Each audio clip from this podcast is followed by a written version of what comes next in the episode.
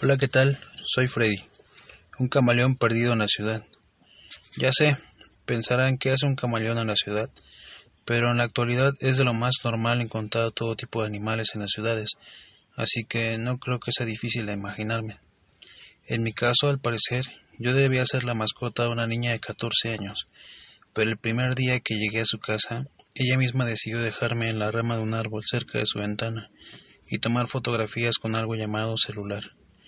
Después de algunas fotografías parece que me perdió de vista o se aburrió de mí, porque no volvió a tomarme para encerrarme en su tétrica caja de cristal. Así que decidí hacer la segunda cosa que hago mejor, esconderme. Y digo que esta es mi segunda mejor cualidad, porque considero que soy un observador extraordinario. Y es precisamente esa cualidad la que me ha llevado a aprender muchas cosas de esta ciudad y de los humanos que la habitan, aunque no es lo único que he observado.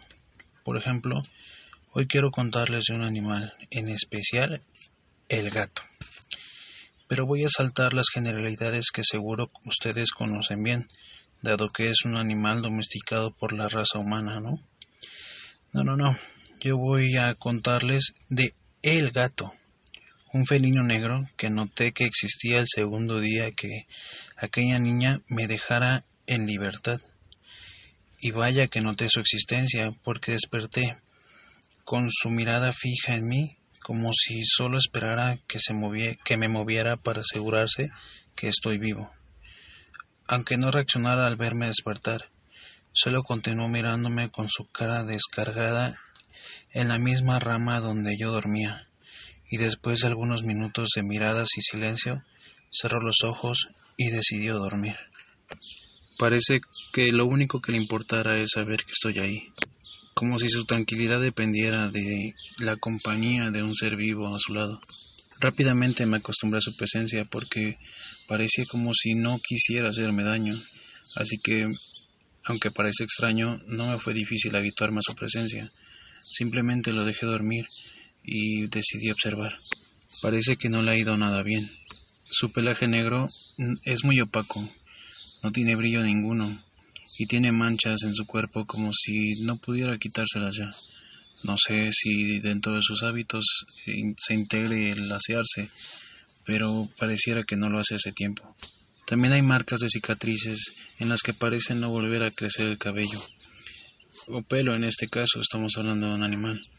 Pero no lo sé.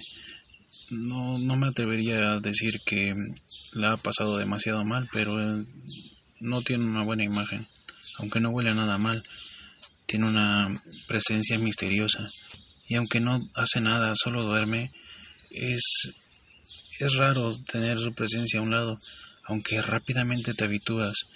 Es una tentativa en la que esperas que haga algo o que pase algo con él, pero simplemente no pasa nada y te tranquilizas con eso. No se ha apartado de mi lado desde aquel día en que me vio despertar. En ocasiones, a mediodía, se aleja, se baja del árbol y desaparece, pero siempre regresa antes de que llegue la noche.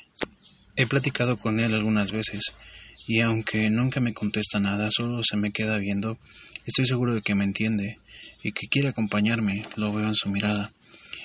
Y ahora, bueno, lo ha integrado a mi vida Día con día le cuento mis planes y uno de ellos es, como ustedes saben, contarles qué es lo que puedo observar.